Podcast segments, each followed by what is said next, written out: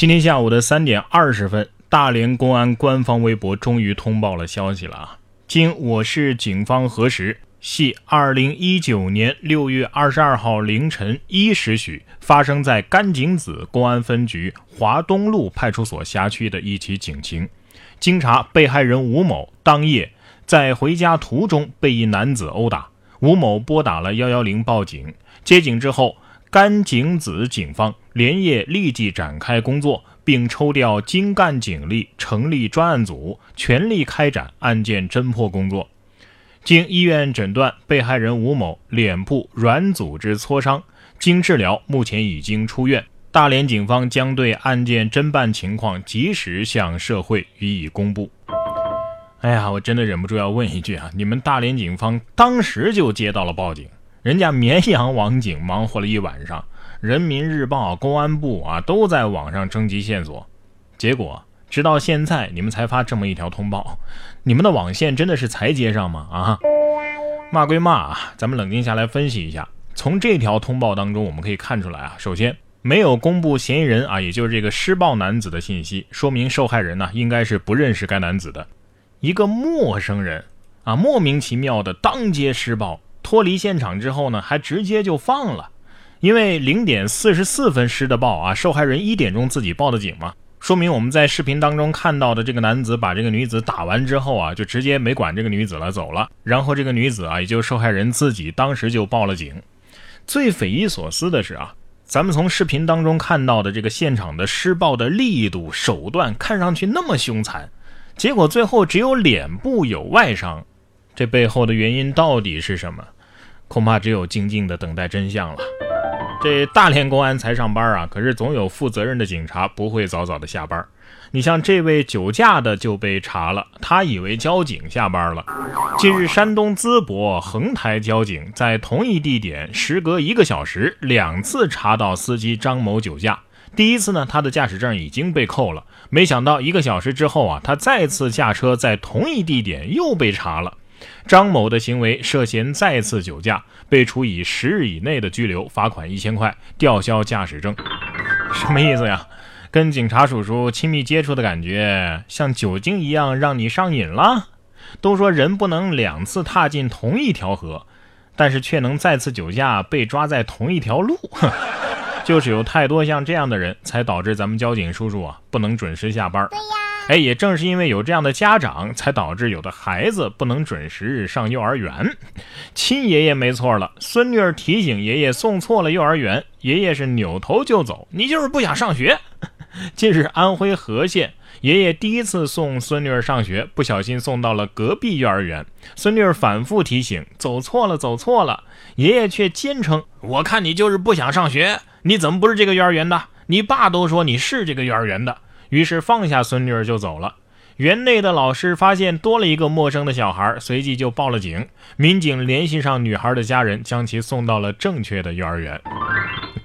老爸带孩子能活着就不错了。哎，只是有的家庭确实记住了别让老爸带孩子，但是呢，他们忘了爸爸的爸爸叫爷爷。妈妈就完全不一样了。你看这个儿子高三了，不能玩手机，妈妈就给高三的孩子代练游戏。二十三号，湖北高考放榜了。湖北省武昌实验中学的学霸王希来考了六百七十五分啊！由于高三不能玩手机了，他又不想让自己的这个手游号凉了，于是就拜托妈妈帮他代练保级。和他高考取得了满意的成绩一样，妈妈也圆满的完成了保级的任务，甚至现在啊，比儿子玩的还溜。看到了吗？别人的父母是帮孩子打游戏，而你的父母呢，通常是帮游戏。打孩子，哎，虽然说我没有能够替我上分的家长啊，但是我妈也没有高考能考六百多分的孩子 啊，所以今儿个咱谁也别嫌弃谁吧。哎，所以带你飞的大神不仅有小学生、高中生，还有可能有小学生、高中生的家长。救救游戏吧！其实啊，真正的学霸是无所谓玩不玩游戏的啊！你看湖北的高考理科状元，四年前就曾经上了北大，结果因为打游戏被劝退了。我不知道大家对这个新闻还有没有印象啊？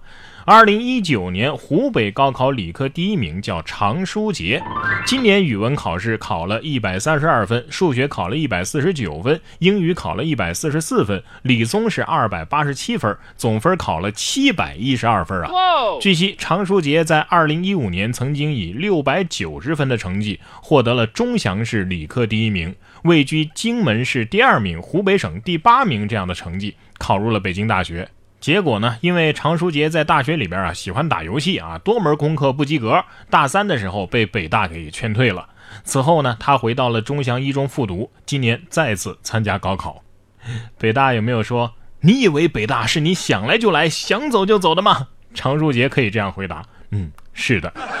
对于游戏和学习啊，对于咱们普通孩子来说呀，跟妈妈之间的对话通常是这样的：你妈会跟你说，隔壁小明玩游戏吗？你如果说。嗯，他不玩，然后你妈就会说：“那他成绩好不好啊？”你会说：“嗯，挺好的。”你妈就会说：“那就是因为小明不玩游戏才成绩好的。你看你成绩这么差，你还有脸玩游戏？” 可是如果你妈问你隔壁小明玩游戏吗？你说玩儿啊，他问你成绩好不好啊？你说好，那你妈就会说：“你看人家玩游戏成绩都这么好，你呢？” 这就是咱们跟学霸的区别啊！学霸高考跟玩似的，我们高考跟被高考玩似的。不是，其实我佩服的不是这个常书杰啊，他能考上状元，而是他都上大学上了快四年了，居然还记得高中的知识。我记得我考完试六月九号当天就全忘光了。不管怎么样啊，希望他这次考上大学能够顺利毕业吧。说到毕业啊，现在正是毕业季，有的高校办这个毕业晚宴，在操场上搞烤全羊，两千毕业生享受了万斤美食。万斤食材，一百二十桌宴席，六只烤全羊。二零一九年六月二十一号，辽宁沈阳城市学院举办了露天毕业晚宴，现场有两千多名毕业生参加呀。副校长称，这是学校举办的第六届毕业晚宴，学生们共同举杯欢庆毕业。哎呀妈呀，这是啥条件呢？毕业都整上烤全羊了啊！我感觉这场面完全有实力申请下来全球最大散伙饭吉尼斯世界纪录啊！其实啊，不吃烤全羊，吃麻辣烫也不错啊！你看中国的麻辣烫在韩国就大受欢迎。韩国电商平台数据显示，中国香辛调料、麻辣粉和麻辣烫食材今年的销售额呀，比去年增加了。九十六倍以上，麻辣香锅制作材料的销售额也比去年增加了四十一倍以上。随着麻辣烫、麻辣香锅受到韩国消费者的追捧，被称为“麻辣伴侣”的中国品牌啤酒销量也大幅增加。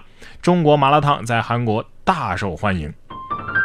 呃，什么叫中国麻辣烫在韩国大受欢迎？麻辣烫不是韩国的吗？开个玩笑啊。奶茶占领了日本，咱们麻辣烫又占领了韩国，咱们中日韩塑料姐妹情果然不能只胖我一个呀！对不起，好吃的太多，就是这么为所欲为。我突然想起一个段子啊，说这个在麻辣烫店里看到一个外国人，特别兴奋地跟老板说不辣的，不辣的。我一听不辣的，这是血的意思呀。哦，老板他是要鸭血。结果那外国人转头看着我说，呃，no no no，我说我要不辣的。